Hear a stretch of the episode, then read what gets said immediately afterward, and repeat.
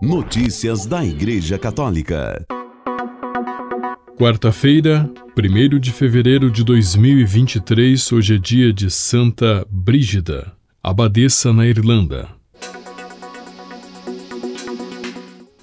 O avião que transportava o Papa Francisco, vários cardeais e jornalistas pousou no aeroporto de Nijli, de Kinshasa, República Democrática do Congo, ontem, 31 de janeiro, às 14h34, 10h34, no horário de Brasília, 20 minutos antes do previsto. O Papa Francisco deixou o aeroporto internacional Fiumicino de Roma às 8h29 e 4h29 no horário de Brasília, com destino à capital da República Democrática do Congo, Kinshasa. O voo é da companhia Ita Airways e durou cerca de seis horas. O Papa desceu do avião em uma cadeira de rodas e foi recebido por um grupo de bispos e cardeais africanos. Algumas crianças lhe deram buquês de flores enquanto um grupo de músicos tocava uma típica melodia africana. O Papa Francisco é o segundo Papa a visitar a República Democrática do Congo. São João Paulo II visitou este país em 1980 e 1985, quando era conhecido como Zaire. Notícias da Igreja Católica. Como costuma fazer, o Papa Francisco fez uma breve saudação aos 75 jornalistas de 12 países, dois dos quais africanos, presentes no voo que o leva a Kinshasa, concluindo com uma oração silenciosa. Bom dia, sejam todos bem-vindos e obrigado por acompanhar nesta viagem. Esperei um ano, hein? É uma bela viagem, eu gostaria de ter ido a Goma, mas com a guerra não dá para ir. Será somente Kinshasa e Juba. De lá faremos tudo.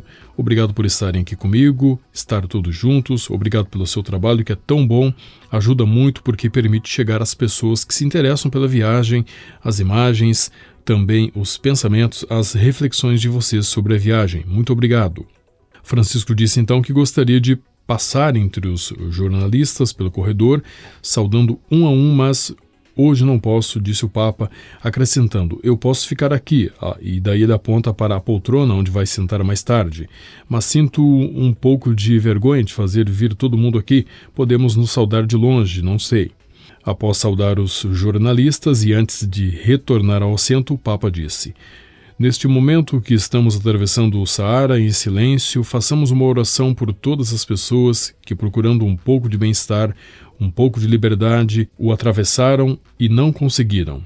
Tantos sofredores que chegam ao Mediterrâneo depois de terem atravessado o deserto e são mantidos em campos de concentração e sofrem. Rezemos por todas essas pessoas. E o Papa fez uma oração silenciosa.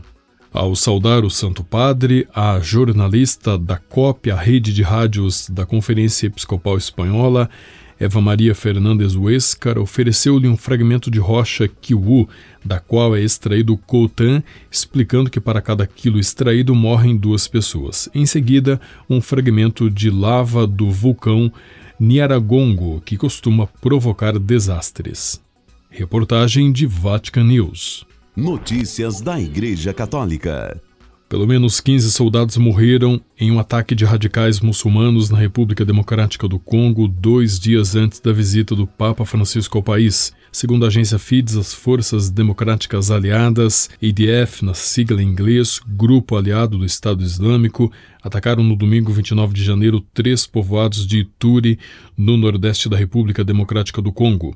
O ataque aconteceu quando os militares iam reforçar uma região que tinha sido atacada horas antes por terroristas. Os terroristas dispararam contra eles do alto das colinas que circundam a Estrada Nacional número 27 em Ituri. Espera-se que o Papa Francisco, que está no país desde ontem, dia 31 de janeiro, tenha um encontro com vítimas da violência no leste do país que há três décadas convivem com constantes atentados terroristas. Segundo FIDES, a Rede pela Paz no Congo destaca que o principal desafio do momento é a unidade de todos os congoleses. Devem pôr de lado toda dissensão e qualquer outra divisão para vencer juntos a luta contra a balcanização do país e salvar a integridade territorial e a soberania nacional, afirmou FIDES. Notícias da Igreja Católica.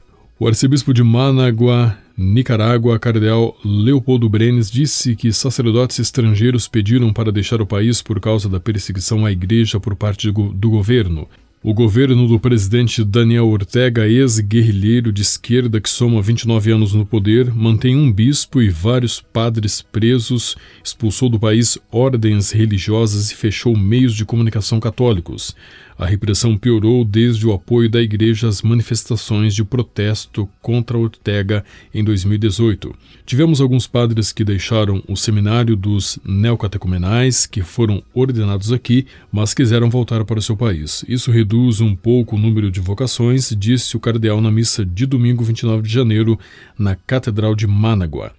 Se os padres neocatecumenais são ordenados para a arquidiocese, mas em um determinado momento querem voltar a seus países para servir, estão livres. Vou dar-lhes a escardinação, afirmou o cardeal Brenes, referindo-se à permissão para se mudar para outra diocese formalmente e aí exercer o seu ministério.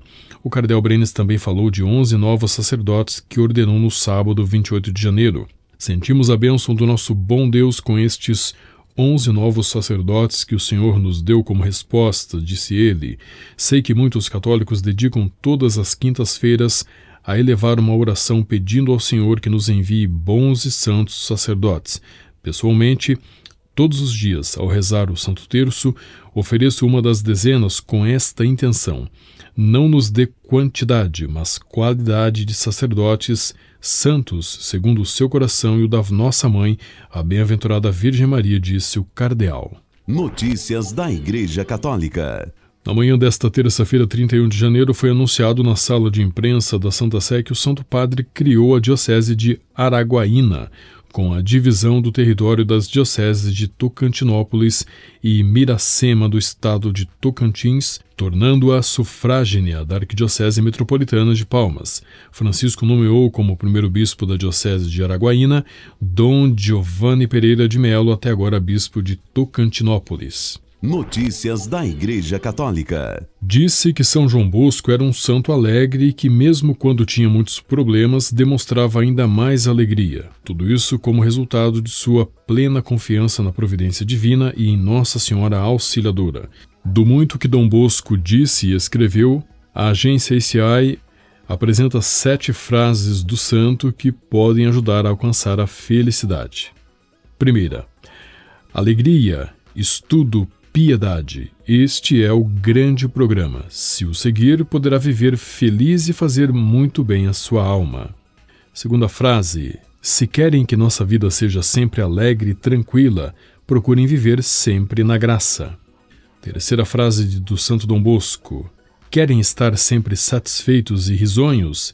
É a obediência que nos leva a essa alegria. Quarta, com a comunhão frequente os tornareis muito queridos por Deus e pelos homens, e Maria Santíssima os concederá a graça de receber os santos sacramentos ao fim da vida.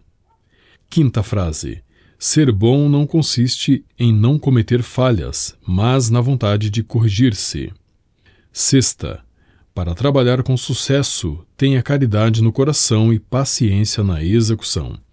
E a sétima frase de Dom Bosco. Faça o que pode, Deus fará o que não podemos fazer. Confie sempre em Jesus sacramentado e em Nossa Senhora Auxiliadora, e verá o que são milagres. Com a colaboração das agências ACI e Vatican Media, você ouviu o Boletim de Notícias Católicas que volta amanhã. Notícias da Igreja Católica.